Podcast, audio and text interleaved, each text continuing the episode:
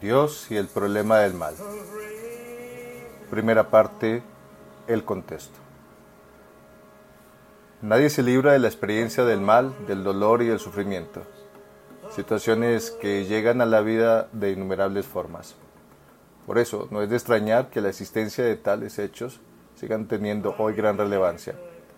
Y en el caso concreto del cristianismo, que se trate de una situación que no deja de levantar controversia, al cuestionar el irrefutable poder del mal en un mundo creado por un Dios que es predicado a la vez como omnipotente y bondadoso.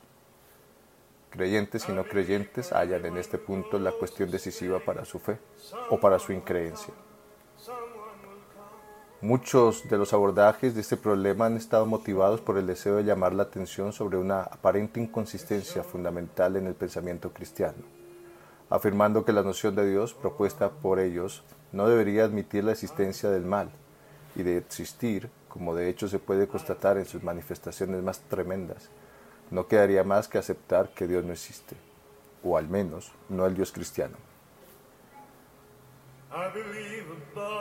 Pero para los creyentes el problema del mal, como aquello que delata una inconsistencia, parece no jugar un papel decisivo en su creencia, pues ciertamente se acepta, por ejemplo, que en un tratamiento dental implique eh, cierto dolor, si es necesario, para evitar un tormento que pueda ser aún mayor.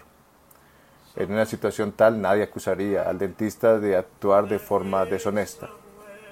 Lo problemático para el creyente no está pues en la existencia de los males en sí, sino en la existencia de que aquellos males, para los que no se puede identificar ninguna justificación moral, se den en la obra creadora de Dios. El encuentro con el dolor y el sufrimiento en esta experiencia humana básica muestra cómo en el mundo las personas están expuestas a la injusticia, las enfermedades, el sufrimiento y la muerte.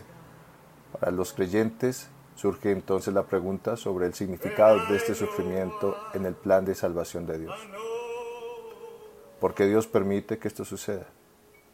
La reflexión sobre esta importante cuestión se ha denominado teodicea, que intenta justificar la inocencia de Dios frente a la presencia del mal. Ya el filósofo precristiano Epicuro había considerado el problema lógico del- de la teodicea y lo había expuesto en un famoso poema. ¿Quiere Dios, pero no puede evitar el sufrimiento? Entonces no es omnipotente. Dios puede, pero no quiere prevenir el sufrimiento. Entonces no es bueno. Pero si Dios es bueno y todopoderoso, ¿por qué existe el sufrimiento?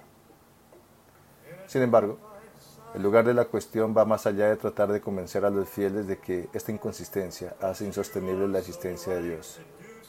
El problema del mal tiene una dimensión existencial y creyente más importante que debemos considerar. ¿Qué hace Dios frente al mal?